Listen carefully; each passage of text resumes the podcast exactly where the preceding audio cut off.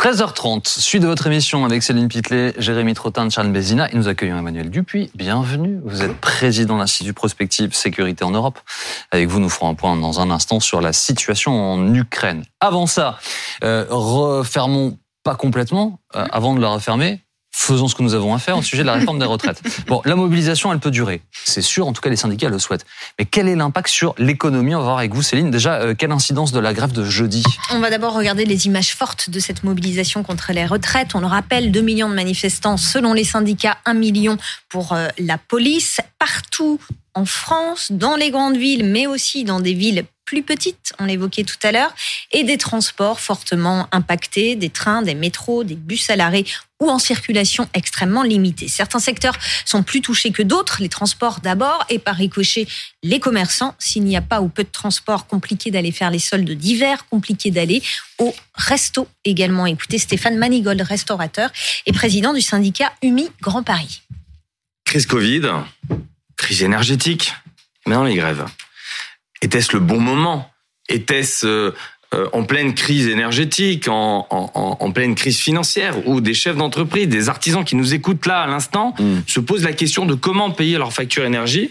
Était-ce le moment de rajouter un coup de grâce avec une absence de chiffre d'affaires? Parce que évidemment, euh, sur les, la, la, grève est un droit absolu, il faut le protéger. C'est un droit qu'il faut protéger. Mais la liberté d'entreprendre est aussi un droit. Et quand un commerce est fermé, Pire, quand un commerce est saccagé parce qu'il y a un mouvement de grève, eh bien, euh, c'est toujours l'artisan qui subit. Et certains secteurs sont plus impactés que d'autres par les journées de grève et de manifestations comme celle de jeudi. Pour l'économiste Sylvain Bersinger, il y a des perdants et des gagnants. Écoutez. Il peut y avoir des secteurs qui vont être impactés. Par exemple, les commerces dans les gares, eux, vont être très fortement impactés. D'autres entreprises peuvent être impactées positivement. On peut penser par exemple au covoiturage, à Blablacar, qui peut avoir plus d'activité sur une journée de grève.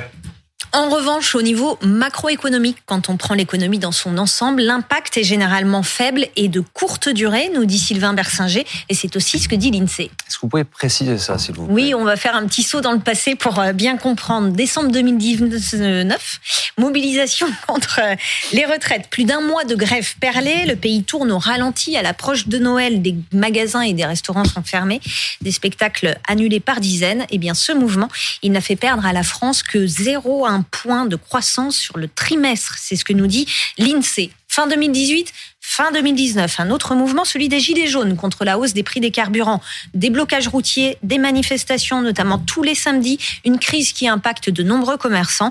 Eh bien, le mouvement des Gilets jaunes n'a fait baisser que de 0,1 point la croissance, là également sur le trimestre. C'est ce que nous dit l'INSEE. Et enfin, 1995, Alain Juppé, Premier ministre de Jacques Chirac, veut réformer les régimes spéciaux. Des grèves massives, des mobilisations qui paralysent le pays pendant trois semaines. Même impact limité sur l'économie, moins 0,2 points de croissance sur le trimestre. En fait, pour trouver un impact fort sur l'économie, il faut remonter à mai 68, la plus grande grève de l'histoire de France. Pour qu'il y ait un impact vraiment fort, il faut qu'il y ait des grèves massives qui paralysent des très grands pans de, de l'économie pendant longtemps. Parce que s'il y a une grève pendant une journée, mettons, vous pouvez peut-être pas voir un client euh, tel jour, mais vous allez le voir le lendemain. Et donc l'impact sur la croissance trimestrielle ou annuelle, en fait, il est très faible. Euh, l'épisode où il y avait eu un impact vraiment fort sur le PIB, c'est mai 68, avec un, un plongeon d'environ 5% du PIB au deuxième trimestre. Parce que là, il y avait eu vraiment des grèves pendant un mois très importantes, avec des pénuries massives de carburant, des grèves massives dans les usines. Mais euh, le, le, plongeon très fort au deuxième trimestre avait été suivi par un rebond très fort au troisième et quatrième trimestre. Et en fait, sur l'ensemble de l'année 1968, euh, on ne voit pratiquement pas l'impact des grèves. Et puis niveau de croissance, sans doute pas les mêmes en 68 qu'aujourd'hui.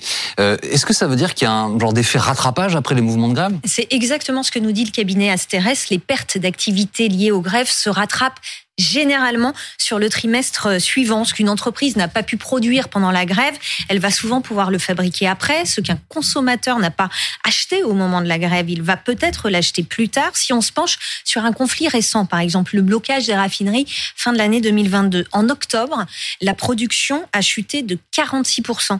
Et ensuite, une fois les grèves finies, elle a rebondi de plus de 90%. Et donc, au final, sur un semestre ou sur un an, tout s'équilibre au niveau global. Alors, il y a quand même un élément nouveau par rapport à, à des mouvements plus anciens, c'est le télétravail. C'est vrai que c'est le premier grand conflit post-Covid, avec un monde du travail qui est plus enclin au télétravail, qui sait s'organiser différemment, et donc une capacité à travailler même quand on peut pas se rendre au boulot.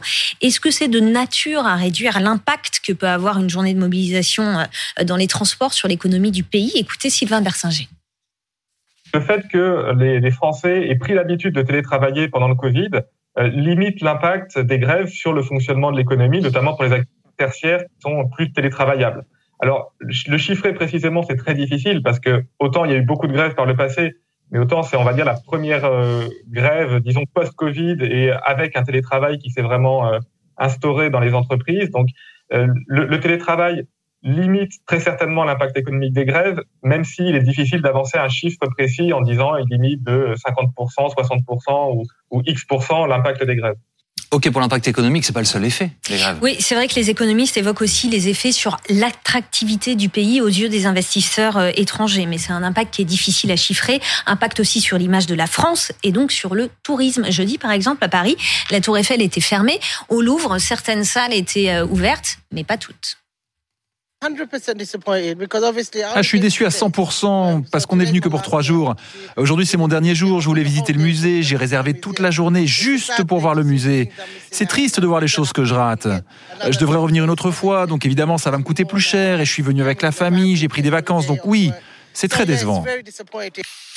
Il y a un impact, bon, on l'entend, qui est tout de même assez limité. Euh, J'imagine, Jérémy, que ça doit mobiliser les grévistes. En tout cas, quand on est opposé à cette réforme, on se dit, bon, sur la croissance, il y a un impact limité, euh, sur l'attractivité aussi, allons-y. Oui, c'est vrai que quand on voit qu'il y a un système de rattrapage, on se dit euh, pourquoi ne pas y aller? Après, c'est vrai que ça crée quand même un climat. Euh, souvenez-vous quand même de la période des Gilets jaunes, une cinquantaine de week-ends euh, avec des manifestations. Ça crée quelque chose dans, dans le pays, dans l'opinion publique. Donc en fait, tout ça n'est pas n'est pas neutre complètement mmh. non plus. Et puis c'est vrai que sur l'image de marque de la France, c'est important.